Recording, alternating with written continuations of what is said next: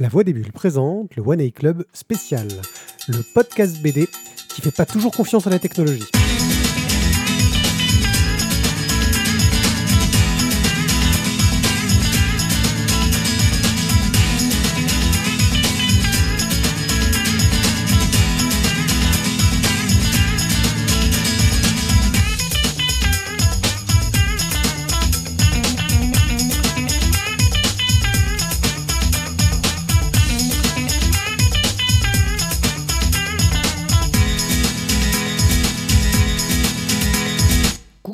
Je suis One Pied et dans cet épisode spécial, nous allons vous parler d'une bande dessinée euh, à la cool, une bande dessinée qui a, vraiment marqué nos cœurs, une bande dessinée qui nous a touchés au plus profond de notre âme d'enfant, euh, une bande dessinée qui remonte à notre adolescence, mais surtout à celle de Thio, car c'est lui qui a décidé d'en parler. Salut Thio, et tu vas nous parler de quoi? Euh, alors, adolescence, c'est quand même peut-être un peu. Je pense même on peut dire post-adolescence, pré-adulte, parce que Ah ouais? bah, la date d'édition en France fait qu'on avait quand même presque 20 ans. Ouais, mais on n'avait pas su grandir encore. Ah, je suis d'accord. euh, je, je- je- oui, ok, ok. Alors, alors, de quoi je vais vous parler? De Gadmu. Gun. Alors, alors, en fait, voilà, on, on- on a déjà eu le débat de comment est-ce que ça se prononce exactement. Donc, on va dire Gun. Et, et si vous avez une meilleure prononciation à chaque fois que vous, je le dis, que vous n'aimez pas, prononcez-vous votre, votre, euh, votre façon de le dire dans votre tête, ça ira très bien aussi. On aurait pu dire Alita, mais on aurait été juste des. des- Battle Angel Alita. voilà, on, on- là, on aurait été des, gros ricains. Donc c'est une bande dessinée 2, allez, juste vite fait. Le Euh. Prononce bien, s'il te plaît. Euh, Yukito Kishiro. Pas mal. Mal. J'avais j'ai Yukito de suite, mais le Kishiro est Ouais, pas du tout. je, je vais pas me moquer de ton accent japonais comme euh, voilà, hein, parce que moi je, je suis pas comme ça, je me moque pas des accents des gens. Vas-y, poursuis. Tu fais, tu fais référence à quelqu'un, non? Non, je sais pas. Un je- absent, sans doute. Non, Ouais, plein, si peu, plein, si peu. plein. Euh, alors, donc Yukito Kishiro, en fait, ben, c'est l'auteur de, de, de Gun. Euh, c'est son premier, c'est sa première, euh, première création. Et, euh, et soyons honnêtes, première création, il envoie du bois le gars, quoi. Euh, et c'est avec ça qu'il va être connu, en fait, parce que ça va apparaître donc, dans le, le magazine Business. Tu vois, voilà. Là, ça, c'est anglais, j'arrive pas à le dire. Business Jump, euh, dans les années entre 80 90 et 95. Et ça va arriver en France aux alentours de 80, 15-96 euh, aux éditions Glénat pour nous. Donc finalement, on les a eu assez vite, euh, Ouais, les ça- guns. Ce qui fait que moi, je les ai découverts, donc, non pas en euh, 90, mais en euh, 96, 97. Donc, eh bien, tout doucement, j'étais déjà euh, étudiant à chercher en fait qu'est-ce que je pouvais faire sur les bancs de la fac Saint-Charles à, à Marseille. Euh, on cherche un avenir en fait sur les bancs de la fac. On- Moi je l'ai trouvé sur les bords de la Fac. Vas-y, finalement, tu regardes, moi j'ai cherché un avenir là-bas et toi, tu, tu y as trouvé un avenir. Ouais, c'est beau.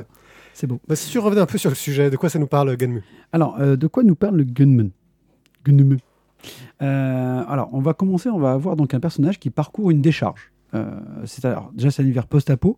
Euh, Il y a une météorite qui est tombée sur la planète et c'est un sacré bazar. Donc il y a deux parties dans le monde. Il y a Salem qui est une ville qui vole au-dessus et il y a Kuzutetsu qui est en fait le, bah, les, bas-fonds de la ville. C'est donc tout ce qui est resté au sol, qui reste de l'ancien temps et bah, du nouveau temps d'aujourd'hui, mais où on va dire c'est les gens les plus pauvres qui vivent. Et en fait, euh, Daisuke Ido va découvrir une tête de cyborg dans une décharge, euh, une tête qui est encore intacte. Alors, comme c'est un peu son taf de réparer les robots et tout ce qui est cybernétique, il va essayer de la sauver. C'est un docteur en cybernétique, Ido. Euh, et il va donc la réparer donc, dans, dans son atelier. Et la cyborg, quand elle se réveille, quand il la remet en route, elle n'a aucun souvenir. Il va l'appeler Gali et il va l'adopter, lui donner un corps et il va un petit peu l'élever comme sa fille. Voilà. Gali, qui au départ est assez innocente aux yeux d'Ido, euh, va au fur et à mesure euh, se retrouver à devoir elle, euh, être violente parce que la société dans Kuzutetsu est très violente. Et cette violence, eh ben, elle va découvrir que, intrinsèquement parlant, elle a déjà des facultés qui sont un petit peu hors normes.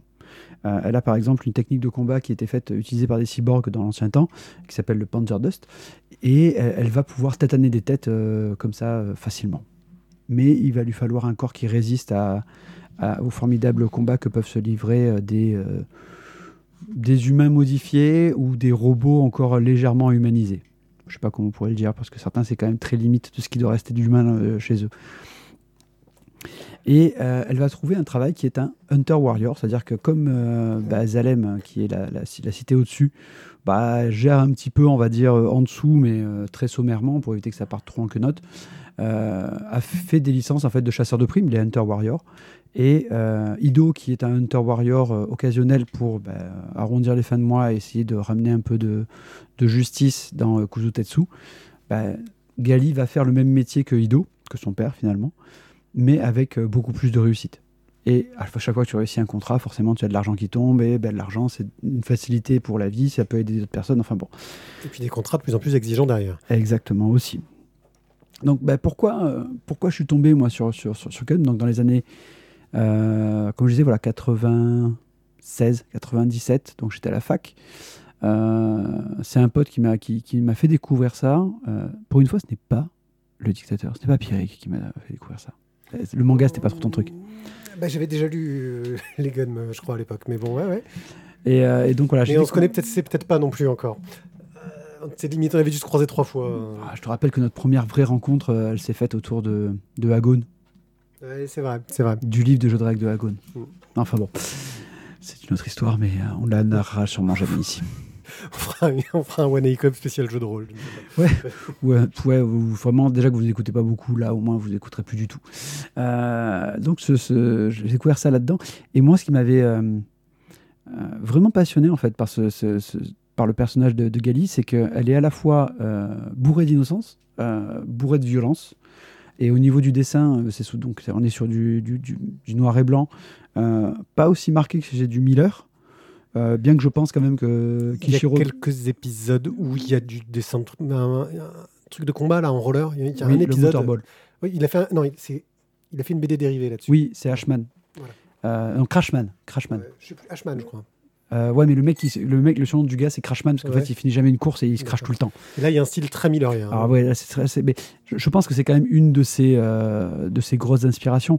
Euh, mais c'est très dynamique, c'est très violent. Euh, mais il y a aussi euh, tout un monde, on va dire, de, de technologie qui, fin des années 90, euh, te, te fait, vi- te, te fait passer avec les nanotechnologies, la cybernétique, les personnages qui sont modifiés. Bah voilà, tout ce côté-là en fait était, super intéressant. Les épisodes du Motorball, bah, c'est finalement c'est, un peu comme dans Cobra, le Ridge Ball, euh, pareil. Voilà, c'est, finalement le. Il y a deux épisodes sur ce- cette espèce de sport de baseball spatial qui, qui est euh, qui est très violent et c'est ce qui nous est presque tous resté de, de Cobra à l'époque. Euh, le Motorball avec Gali, c'est un peu pareil. Donc, on a une première série, donc Gun, qui est, euh, qui est éditée donc, en France chez Glénat en 9 épisodes, qui vont être réédités ensuite, je crois qu'en 6 épisodes, en grand format. Donc là, on est en 2010. Euh, Entre-temps, bon, ben, Kishiro a fait ses premiers tomes, puis il a dit qu'il stoppait euh, parce qu'il avait des problèmes personnels. On n'a jamais vraiment. Si, il a eu un gros accident de moto. C'est ça, oui, mais il avait, enfin, ça l'a Ouais. complètement coupé. Voilà, et Mhm. donc il a, il a stoppé sa, sa création de Gun, ce qui fait qu'il a, il a, il a fini la série, mais sans vraiment la finir, et il est revenu ensuite dessus. Euh, après, il a sorti donc une autre série qui était donc euh, Gun Last Order, qui est en fait la, une suite où on est plus sur un space opéra. Euh, et on va terminer avec Gun Mars Chronicle, qui est en fait la jeunesse de Gali euh, quand elle était sur Mars. Voilà pour les trois séries, euh, les trois grosses séries de Gun. Donc on a six épisodes, enfin six tomes en, en intégrale chez Glénat pour la première série.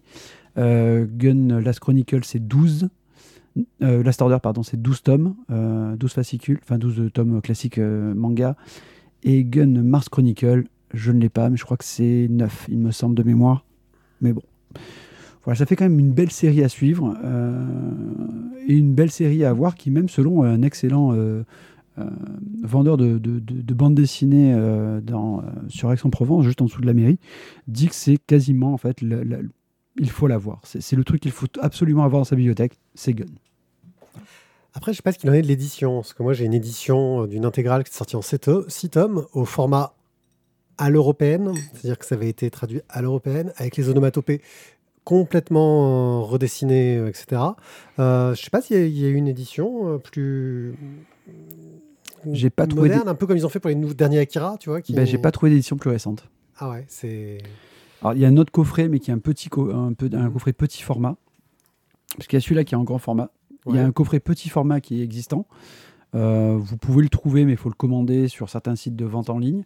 Parce que je pense que les libraires ne doivent pas en avoir euh, qui traînent. Euh, je crois que c'est aux alentours de 70-80 balles pour le, pour le gun. Après, Ouais. les autres, je pour les autres, il n'y a même pas d'édition intégrale. Donc voilà, ça c'est un peu, compliqué, surtout en plus que voilà, Glénat avait perdu les droits à un moment, puis les a rachetés quand les droits ont été, euh, ont changé d'éditeur au, Japon.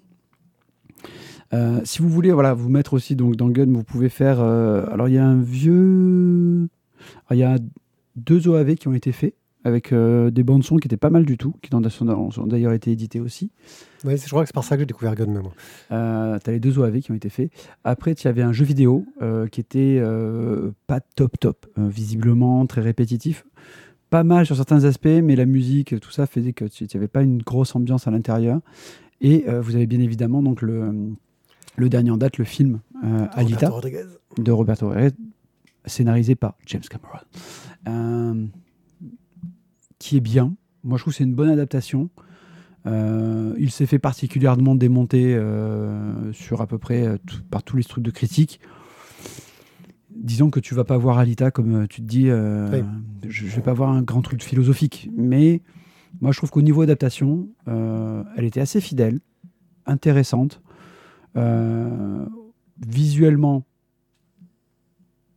Ça m'a pas, ça m'a un peu choqué au début le personnage de Alita, mais euh, enfin de Gali, mais on s'y fait très vite et, euh, et voilà.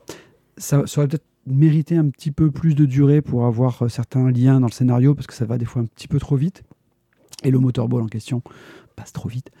Euh, et je pense qu'il n'y aura jamais de, De, de, Alita, euh, Battle Angel 2 Voilà. parce que, ben, parce que la Fox a été rachetée par Disney et je ne pense pas que Disney euh, mettra la main au portefeuille pour faire une suite à ça. Je ne sais pas. Euh, pour info, la dernière édition qui est sortie, donc elle est en 2018. euh, Ah. c'est une édition originale en petit format en fait. Oui, Glénat, Donc, oui, c'est voilà, ça, pardon. Glénat. Et qui est une édition, je pense, avec les onomatopées à l'ancienne, etc. Mais il n'y a pas eu de nouvelle édition grand format. Moi, j'aurais adoré pouvoir acheter les autres ça, séries en grand format. Mais c'est vrai que même si elle, celle-là. elle- elle est belle, cette édition grand format, euh, bah, bon, elle n'est pas si belle que ça. C'est pas un beau papier. C'est enfin bon, je. Elle est collector. Je crois que bon, on va pas aller plus loin que ça. Donc, les, cou- euh, les couvertures sont pas très jolies quand même. ouais, Même si la tranche finalement d'une bibliothèque fait très bien parce que vous avez le visage, le visage de Gali qui est, euh, qui est sur dessiné, chaque- ouais, ouais. qui est dessiné sur les six tomes. Ça Voilà. fait joli. Voilà, sauf que si toi tu le ranges dans ta bibliothèque, ça marcherait pas. Parce ça dépend que toi parce tu que- les ranges à l'envers, tes bouquins. Alors, moi je les range à l'envers, mais alors même si tu veux, bon là on fait, on fait. Il y a même, là je suis allé à la bibliothèque de- des Peines Mirabeau la dernière fois et j'ai dû ranger les tomes de funérailles dans l'autre sens. Parce que la personne qui rangeait, elle les a mis à côté de Freak Squill. Déjà c'est pas mal en soi. Je Ouais, que-. Voilà. Mais sauf qu'elle avait rangé les tomes de funérailles dans l'ordre normal, alors qu'en fait il faut les mettre à rebours pour avoir Et tout le dessin sur les tranches. Et oui, là pour le coup, euh, il y a une série qui, qui, qui- qui adapte euh, à ta façon de ranger les BD. Merci. Euh, bon, Gunm de Yu- Yukito Kishiro, t'as- les séries, la suite, tu t'es un peu. Eh ben, il faut que je les. Faut que tu te lances dedans. faut que je me lance dedans. Je vais rester sur, sur, le- sur la, que la première série. Ouais, mais tu regardes un bon souvenir, t'as as une inquiétude de la suite. Moi, on m'a dit que Last Order était pas fantastique, mais que Mars Chronicle. Voilà, c'est ce que, c'est ce- bah, bah, je crois que c'est la même personne qui nous a dit ça. Ouais. Voilà. Bon. Euh, bah voilà, c'était Gun de Yukito Kishiro. Kishiro chez Glénat. Eh bien, merci euh, Thio pour cette fantastique présentation de cette œuvre grandiose qui, qui, pour le coup, j'aurais presque pu la faire moi parce qu'elle m'a un peu autant marqué que, que toi. Je crois qu'elle est dans nos deux bibliothèques, ça aide. Euh, et puis, euh, bah, n'hésitez pas à aller sur le site lavoidesbulles.fr pour avoir plein d'infos sur toutes nos émissions, sur toutes nos émissions de critique de bande dessinée. On reviendra pour vous parler de, de- de- de vieilles choses et de bandes dessinées qui nous ont touchés au plus profond du cœur. Euh, très bientôt, on ne sait pas quand. C'est un peu nos émissions bouche-trou. C'est toujours la surprise. Euh, en attendant, bah, n'hésitez pas à aller vous renseigner sur lavoidesbulles.fr pour euh, savoir quand nous aurons de prochaines émissions et aller sur Twitch pour vous abonner pour savoir quand on refera des lives. Ciao, ciao. Merci à tous, à très bientôt. Bye. À bientôt.